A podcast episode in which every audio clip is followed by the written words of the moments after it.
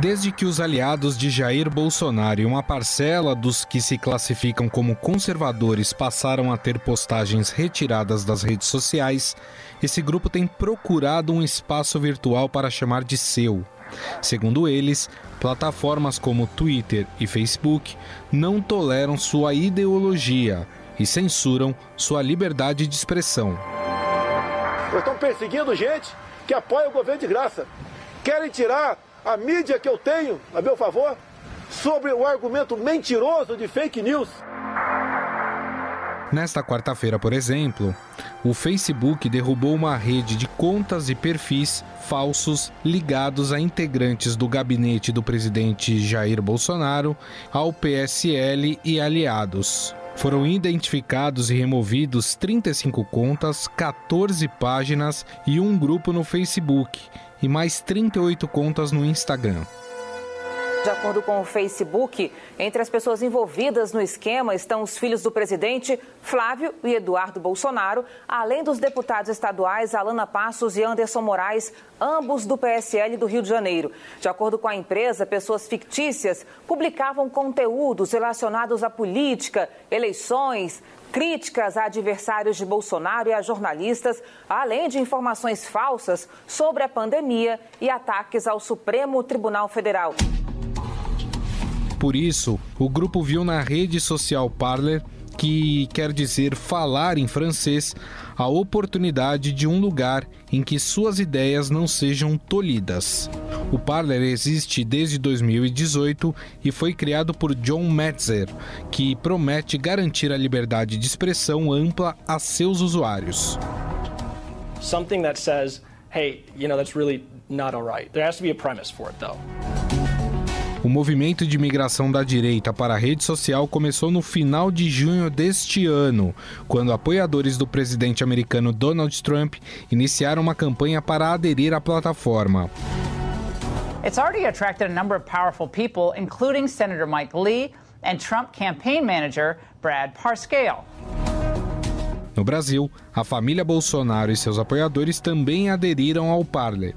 Olavo de Carvalho, considerado o guru do bolsonarismo, também está na plataforma. Beleza, vou ensinar agora você a como se cadastrar no Parler, que é uma rede social que está fazendo sucesso. No entanto, a plataforma ainda tem baixa adesão, um pouco mais de um milhão e meio de usuários no mundo todo, segundo dados divulgados em junho. O Twitter, por exemplo, tem cerca de 330 milhões de usuários globais. De acordo com o Parler, a moderação de conteúdo é feita com base na Comissão Federal de Comunicações e na Suprema Corte dos Estados Unidos, que permite qualquer tipo de expressão, mesmo discursos de ódio, desde que ele não se tornem ações concretas que coloquem em risco um indivíduo ou um grupo. Apesar de conservadores reclamarem de redes como Facebook e Twitter, a moderação das plataformas sobre discurso de ódio é considerada fraca. Tanto que uma campanha mundial chamada Stop Hate for Profit ou Pare de Lucrar com o Ódio foi criada para pressionar grandes anunciantes a retirar seus patrocínios durante o mês de julho dessas redes. As companhias exigem ações que proíbam a exibição de conteúdos que propagam racismo, discurso de ódio ou desinformação. Tudo isso em um momento em que o Brasil discute a criação da lei de fake news, que pretende normatizar regras para que as redes sociais identifiquem contas falsas e analise conteúdos publicados. Quase toda a sociedade já cansada do assunto da fake news, utilizado por pessoas que usam de informação falsa, de má fé, que usam de robôs para disseminar o ódio. Afinal, como funciona essa plataforma que já é chamada de rede social da direita? De fato, ela pode evitar que conteúdos sejam removidos? Converso agora com o diretor executivo do Instituto de Tecnologia e Sociedade do Rio de Janeiro, Fabio Steibel. Tudo bem, Fabro? Tudo bom, muito obrigado pelo convite. Bom, Fábio, a gente sabe né, que os conservadores, aliados aí do presidente Jair Bolsonaro, têm procurado novas redes sociais para que possam divulgar todo o seu material. Né? Ontem, só para a gente ter um exemplo, o Facebook derrubou várias contas e perfis ligados a integrantes do gabinete do presidente Jair Bolsonaro e também uh, dos seus filhos. Essa ação vem juntamente com aquela campanha mundial, né, pressionando grandes marcas a retirarem os seus patrocínios no mês de julho, porque no entendimento desse grupo, essas plataformas pouco fazem para vetar o discurso de ódio que é feito eh, nessas, nessas plataformas. A questão é exatamente se essas redes não fazem isso com medo de perder usuários, eu estou dizendo aí dos discursos de ódio, enfim, dessas publicações, ou porque não existe braço para que isso seja feito? Olha, é um, é um bom ponto. Na verdade, é um problema novo e tem soluções muito difíceis. O que a gente vê para quem acompanhou a fala do Barroso, para quem acompanhou aí o que está acontecendo nessas contas retiradas, é que o que está sendo feito é que você está identificando comportamento de contas que trabalham juntas de forma inautêntica. Então você vê que não tem a ver com conteúdo, tem a ver, na verdade, com contas que um curte a coisa do outro, um comenta a, a postagem do outro. Você utiliza essas contas de formas conjuntas. Se fossem pessoas, né? É, não tem problema. Você vê lá que naquele, uh, naquele ato que o Trump fez nos Estados Unidos, né, que o K-pop, todo mundo reservou aqueles tickets como manifesto para não ir, aquela uhum. é um uhum. comportamento coordenado autêntico. O que aconteceu é, nesse caso agora, do Facebook tirar as contas de Bolsonaro, mas há pouco tempo atrás as contas de WhatsApp da, da campanha da Glaze foram tiradas também, para não parecer que a esquerda é a direita, é que a gente está identificando alguns comportamentos, né? Que são falsos, que são causados para ter essa ideia de que existe um monte de gente trabalhando junto. É, é isso que a gente está vendo com muita força acontecer. Isso é mais fácil da plataforma fazer, né? Porque você tem ali um comportamento que, assim, você sempre faz o mesmo IP, todo mundo fala com todo mundo que é igual aquele clubinho. Isso é. O que está se tentando fazer ali no pé do fake news e um desejo que as pessoas têm é de que você possa saber se aquele conteúdo, aquele meme, aquela frase, ela é lícita ou não. Se aquilo é discurso de ódio ou não, se aquilo é racismo ou não. Isso não é fácil, porque conteúdo exige uma, um contexto. E aí, quando você, naquela postagem, você não tem todo o contexto, como é que você decide se aquilo é ou não. É, tem coisas lá no Marxismo da Internet que a gente já decidiu que, olha, não interessa contexto, a barra é lá embaixo e não interessa. Uma delas é direito autoral. Então, quando a música é igualzinha, você já tira e fica fora. Quando é pornografia de vingança, na dúvida você tira e vai fora. Mas quando tem coisas muito ligadas à liberdade de expressão, né, que difícil que é de você colocar essa barra lá embaixo. Na verdade, você tem que deixar as pessoas falarem, o debate público fazer. E é assim é que você tem que lidar com o conteúdo. O que a gente viu agora dessas empresas falando é mais ou menos o seguinte: olha, Facebook, né, que é uma das redes, mas outras estão envolvidas também. Uhum. Eles falam: a gente entende que vocês têm uma tolerância, mas essa tolerância está demais. A gente quer que vocês sejam menos tolerantes. A solução para isso ela passa pelo algoritmo porque olha o volume de mensagens que tem. Uhum. Passa também por valores que você coloca, né? Afinal, o que é racismo, o que é feminismo, o que é discurso violento. Passa por uma discussão judicial, né? Porque uh, você vê que o Marcos da Internet ele coloca o judiciário no meio desse debate.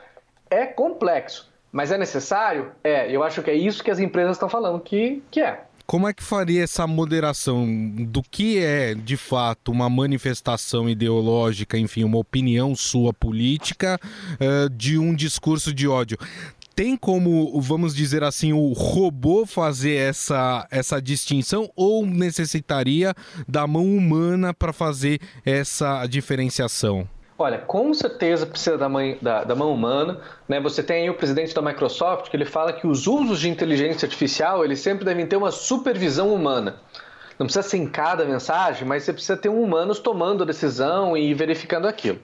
Como é que o que, que o modelo tem mudado de 2018 para cá? Cada vez mais você tem humanos fazendo uma supervisão de conteúdos que assim teoricamente não estão claros para a máquina resolver. Você vê que a Alemanha botou uma legislação pedindo para o Facebook fazer um grupo de pessoas lá verificando. Você teve também questões do Google envolvendo isso, Twitter.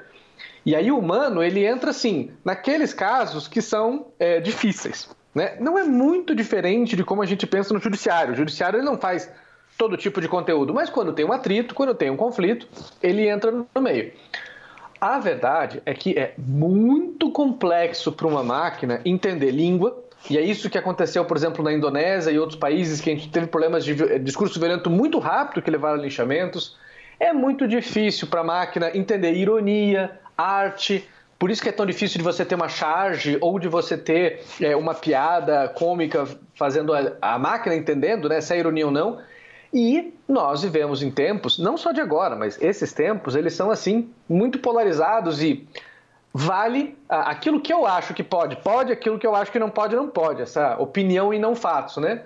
E aí é muito difícil da máquina entender se você está falando de cloroquina de uma forma científica e correta ou se você está falando de cloroquina com uma esperança para curar a humanidade. O problema de moderação de conteúdo já tem milhares de anos. Agora, com as máquinas, a gente tem uma possibilidade de ganhar escala.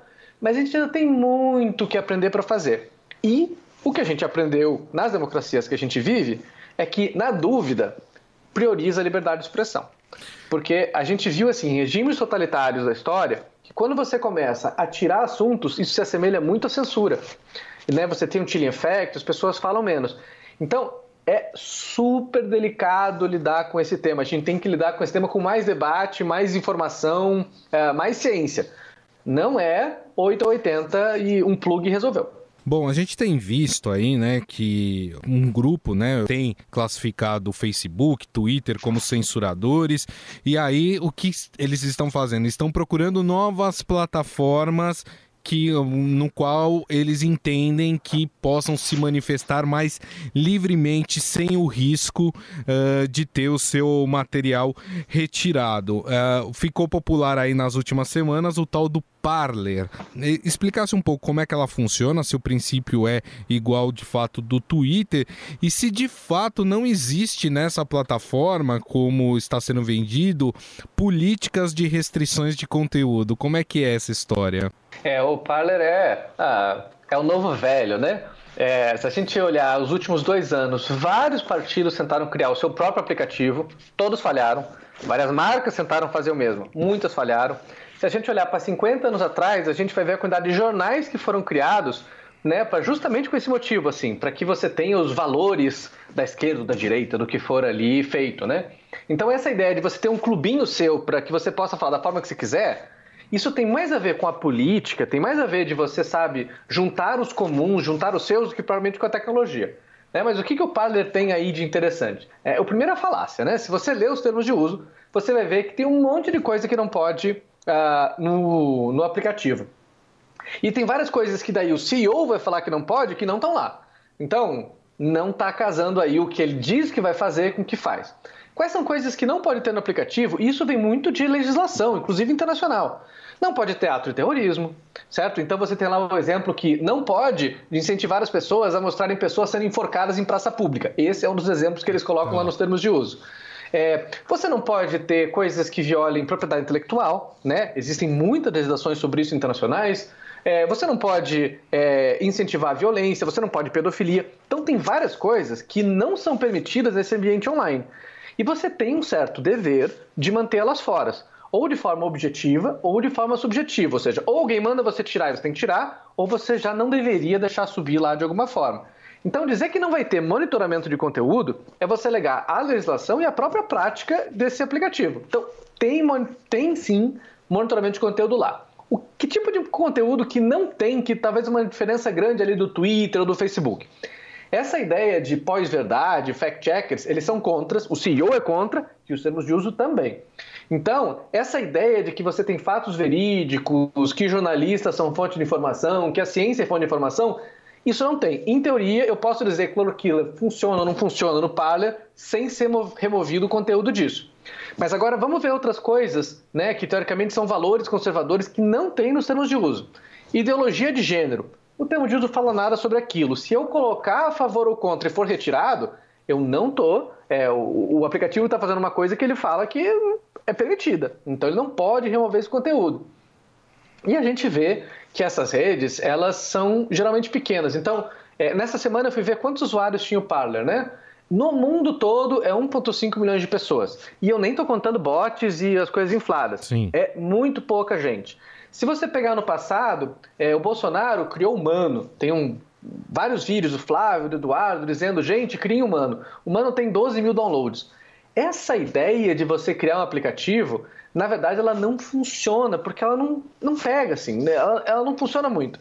A empresa, a base da empresa é os Estados Unidos. No entanto, ela é uma fornecedora de serviço no Brasil e em outras partes no mundo. Ela tem que responder só à legislação americana ou ela tem que responder também às legislações de todos os países? Olha, é uma, é uma bagunça, mas se eu tivesse que pegar de um lado ou de outro, é a legislação de todos os países. Né? Mas é, o, o que acontece? Cada país é soberano, cada país tem a sua legislação. Então, se eu falo que quem opera aqui opera, opera pelas regras A, essas regras se aplicam, certo? A Constituição brasileira se aplica no Brasil nas operações que aqui acontecem. Da mesma forma que a Constituição americana se aplica lá. Em geral, o que as empresas têm a fazer é falar o seguinte: olha, como eu tenho que respeitar a lei da Califórnia, esse é um argumento muito forte que acontece, primeiro eu tenho que fazer o compliance com aquilo, e aí eu faço compliance com você. Isso gera atrito. Então, por exemplo, investigações criminais, de obtenção de dados e tudo mais, é você tem aí várias legislações, vários acordos internacionais tentando resolver isso. Você tem uma iniciativa é, europeia, você tem uma iniciativa da Convenção de Budapeste, você tem essas tentando harmonizar. Se eu tivesse que desenhar, funciona o seguinte: quando os dois países, as duas legislações concordam, tudo flui. Quando uma das legislações discorda, aí tudo fica complicado. E aí você tem que ver os acordos bilaterais, e aí você tem que ver o que, que se aplica nesse caso. Geralmente isso vai cair no judiciário ou vai cair na não, no não compliance. Mas esse argumento do Parler de que fala, olha, vai a legislação americana, a gente já viu aí nos últimos anos, não só na internet, mas nos acordos comerciais, na questão de patentes e tantos outros, que essa dizendo que é, eu acho que é essa legislação e é isso que se aplica, a realidade não é essa. E se você ler os termos de uso, os community standards, você vai ver que eles são bem americanos, que eles usam inclusive jurisprudências de casos uh, americanos disso. E o caso da, da, justiça americana é bem diferente, por exemplo, do Brasil, porque lá nos Estados Unidos é uma derivação da common law, né? uma derivação de um outro sistema. É, é ingênuo imaginar de que você vai dizer, olha, se aplica essa legislação e que se aplica. Dito isso, é legítimo que ele ache que os princípios que se aplicam são aqueles americanos e tudo mais. Essa só não é a realidade, mas é legítimo de você achar que isso vale. Estamos também na discussão no Congresso Nacional da criação dessa lei das fake news. Uh, e aí eu queria saber a sua opinião em relação a isso, uh, porque na, nessa lei é, tenta restringir ao máximo esse tipo de discurso, né, os discursos chamados de ódio uh, nas redes sociais. A questão é ela é palpável essa lei? Quer dizer, é possível criar uma legislação que possa, é, vamos dizer assim, criar medidas, criar regulamentações nas redes sociais, Fabro? Eu acho que sim e não. Né? É, Marcos Civil da Internet, por exemplo, é uma lei brilhante que só tem no Brasil, que foi criada pela internet e que se aplica às redes sociais, certo? Já tem várias previsões ali que são importantíssimas e interessantíssimas. Então, é possível regulamentar a internet? Claro que sim. Agora, o que, que o PL do fake news quer resolver? E aí que é o problema, essa pergunta, o que, que ele quer resolver? Porque se você tem um problema com o conteúdo que o outro posta, você começou pensando errado. Porque você vai ter que criar o Tribunal da Verdade, você vai ter que beirar a censura. Se for uma lei sobre conteúdo na internet, já começou errado.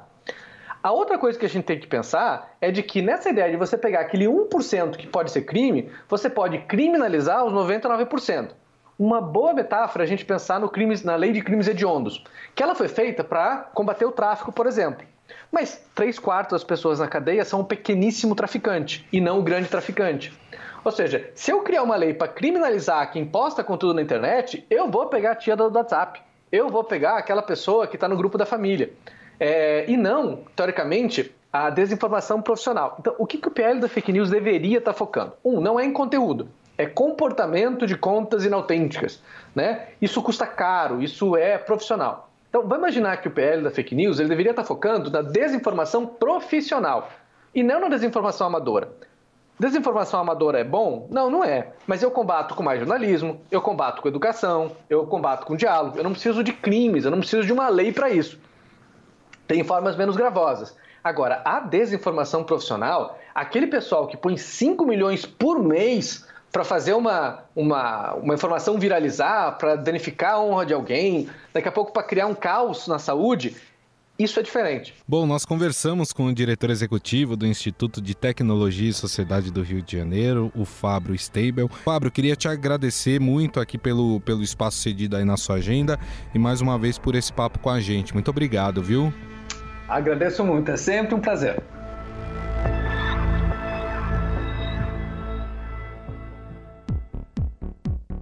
O Estado Notícias desta sexta-feira vai ficando por aqui. Contou com apresentação e produção minha, Gustavo Lopes, e montagem de Nelson Volter. O diretor de jornalismo do Grupo Estado é João Fábio Caminoto. Mande seu comentário e sugestão para o e-mail podcast@estadão.com. Um abraço e até mais. Estadão Notícias.